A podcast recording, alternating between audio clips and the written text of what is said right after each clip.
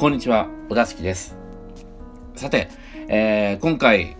小田敷映画で取り上げる作品は、パーティーで女の子に話しかけるには、という、まあ、映画なんですが、えー、このタイトルを目にした時渋谷のクラブに初めて行った時のことを、えー、思い出しましてですね、うん、あの踊る方のクラブですね、えー、で、まあ、友達にね半ば無理やりそのクラブに連れてこられたんですけどもまあ僕も普段行かないところですしパリピでも何でもないんでえー、もう入店前からね、ビビりまくってまして。だってまあ渋谷のクラブなんてもう、良くないやからしかいないに決まってるじゃないですか。で、案の定、入店時にマイク・タイソンみたいな黒人にボディチェックされるんですよ。それね、緊張感も嫌が王にも高まります。ね、まあちゃんとカツアゲ対策で靴下のね、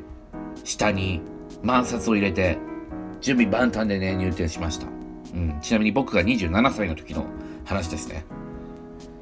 まあ、客層はね、なんか、まあ、イケイケの派手な女とか、まあと、一心不乱に集団で踊るガチ勢ですかね。ストリート系の集団とか。まあ、文化系丸出しのお出し器なんかとは、まあ、今後の人生一度も関わり合いにならないだろうなっていう客層なんですね。まあ、ただ、なんだかんだ言って僕、お出し器は踊るのは好きなんですよ。でね、かかってる曲も当時流行ってた洋楽で、まあ、僕もミーハーなんでね、あの好きな曲ばっかりだったんで、結構ね、ノリノリでステップを踏んでたんですよ。そしたら突然後ろからトンと背中をあの誰かに押されてですね、で振り返ったら小柄な可愛らしい女の子がなんかいたずらっ子のような笑みを浮かべてこっちをね見てたんですね。で、その子がまあ背中押したと。で、まあそこでね、お出し器はどうしたかっていうとですね、まあ何もできなかったんですね。えー、突然のことに動揺してしまって。まあコミッションを丸出しのリアクション取ってしまいまして、その場をすっと立ち去るということしかできませんでした。あの時もし話しかけていたら、その女の子とね、友達になれてたかもしれない。まあ本当に小さな出来事なんですけども、今もね、思い出したりもするんですよね。まあ、2週間前まで、このえパーティーで女の子に話しかけるにはっていう映画知らなかったんですね。で、まあ、この、えー、映画を見た理由は、この映画見たらパーティーで女の子に話しかける方がわかるかもしれないっていうふうに思ったからなんですね。情報も何もあの知らないまま見たっていう感じなんですけども。まあ、そんな風にして、えー、見たこの映画、お座敷的にどうだったのか。お座敷映画第18回、どうぞお付き合いください。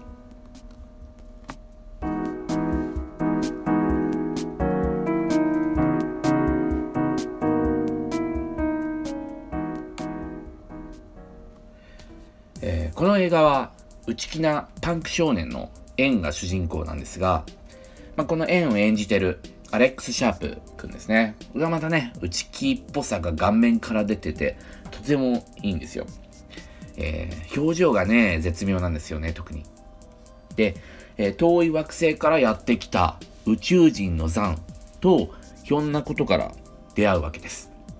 えー、ザンはエル・ファニングが演じてますけども、これがね、また最高に可愛いですね。あのー、キラキラしまくってて、宇宙人っていうまあ奇抜な設定なんですけども、それに信憑性を与えるほどの可愛さ、魅力っていうのをね、あの内面からバーって出てるというような感じですね。で、まあこの映画を一言で言うなら、ボーイミーツガール SF っていう感じですかね。うん、最近見た映画で言うと、吉田大八監督の美しい星を連想しました。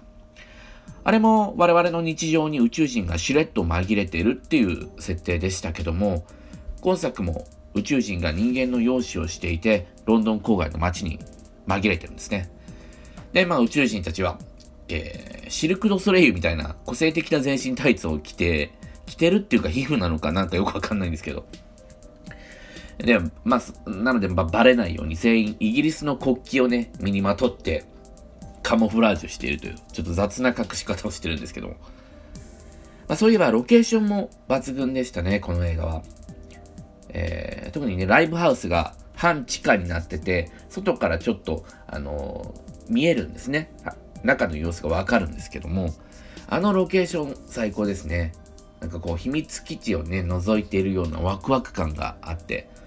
半地下のライブハウスってそういうところがいいなと思います。あと、独特の形状のね、アパートメントっていうんですかね、うん、コロニーみたいな形をしている、えー、場所が出てくるんですけども、それがね、宇宙人という設定に、まあ、自然とマッチしていて、ここはやっぱ監督こだわったんだなというふうに思いました。あと、まあ、美しい星のですね、中毒性が高い音楽が流れて、トランスみたいな。で、まあ、カットの切り替わりがだんだん速くなっていく覚醒シーン、ものすごく印象的なので、覚えてる方も多いかと思うんですけども、その覚醒シーン、まあ、シンクロシーンとも言えるかと思うんですけど、この映画にもね、あるという点でも似てますね。で、えー、まあ、美しい星でも、この映画でも、どちらもそのシーンが、えー、性行為としての、えー、意味合いも持っているという点でも似てると。でどちらもね、家族の映画でもあるし、かなりあの共通点が多いので、この映画がね、1年の間に、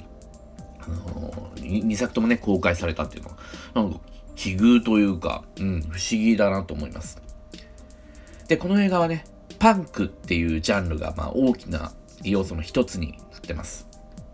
えー、主人公エンはパンクオタクの青年なんですけども、えー、ザンがね、自分のタイツをね、こう、イライラして、切り、切り刻んでるところをエンが見て、それパンクだねっていう風にね、話しかけるんですよ。で、ザンはまあ当然宇宙人なので、よく地球のことを知らないわけです。なんで、えー、パンクって何？っていう風に、エンに質問するわけですね。で、パンクって何？って、まあ、万が一ですよ、エルファニングに聞かれたとして、なんて答えられるかと。ね、小田式はね、まあ、パンクなんて全く通ってこなかったですし、まあね、初めて買った CD もね、ザードのマイフレンドですから、えパンクって何って聞かれても、答えなんてね、もう全く持ち合わせてないんですよ。またコミュ障丸出しのね、あの、リアクションを取るだけと。ただ、この映画を見て、なんとなくですけども、パンクっていうものが分かった気がしたんですね。詳しくは、まあ、あの、説明がね、あまりされない映画なので、分からない点も多いんですけど、ザンたち宇宙人のティーンエイジャーは、大人たちの食料になるために育てられた運命のようなんですね。まあ、なんちゅうシステムだっていうふうに思うんですけども、でもそれがね、宇宙人の常識だから、若者たちもおかしいっていうふうに感じながらも、声高にね、それを叫ぶことができない。常識をなんとなく受け入れて生きているんですね。で、まあ、一方地球人の縁も父親から捨てられて、母親からはまあネグレクト気味だし、うん、まあ中身はね、大きくかけ離れていても、縁も残も大人からの抑圧を受けているっていう点は同じなんですね。で、まあそれが日常だから普通のことっていう風にそれぞれ割り切ってそれを受け入れて生きてると。大人のね、論理を押し付けられながら苦しそうに生きていると。その二人を結びつけたのがパンクですね。えー、劇中、進化か絶滅かっていう重要なセリフが出てくるんですが、えー、私はですね、これを、これがね、パンクを言い表している言葉なんじゃないかなと思いました。うん、大人の論理の押し付けを当然のように受け入れて生きてると、まあ、それはゆっくりと自分たちを、まあ、衰退、まあ、果ては絶滅に向かわせているんじゃないか。それをぶち壊して逆らうことで、本当に我々は進化できるんじゃないかっていう、そういう概念がパンクなんだというふうに、少なくとも、えー、ジョン・キャメロン・ミッチェル監督は思ってるんじゃないかなと思いましたね。ということで、まあ、この映画を見ても、パーティーで女の子に話しかける方法っていうのは、まあ、よくわからなかったんですけども、女の子に、パンクって何？って聞かれた時、なんとなく答えられる自信はつきました。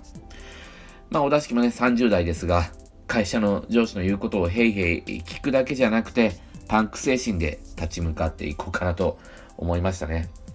はい。ということで、今回も最後まで聞いていただいてありがとうございました。それではまた。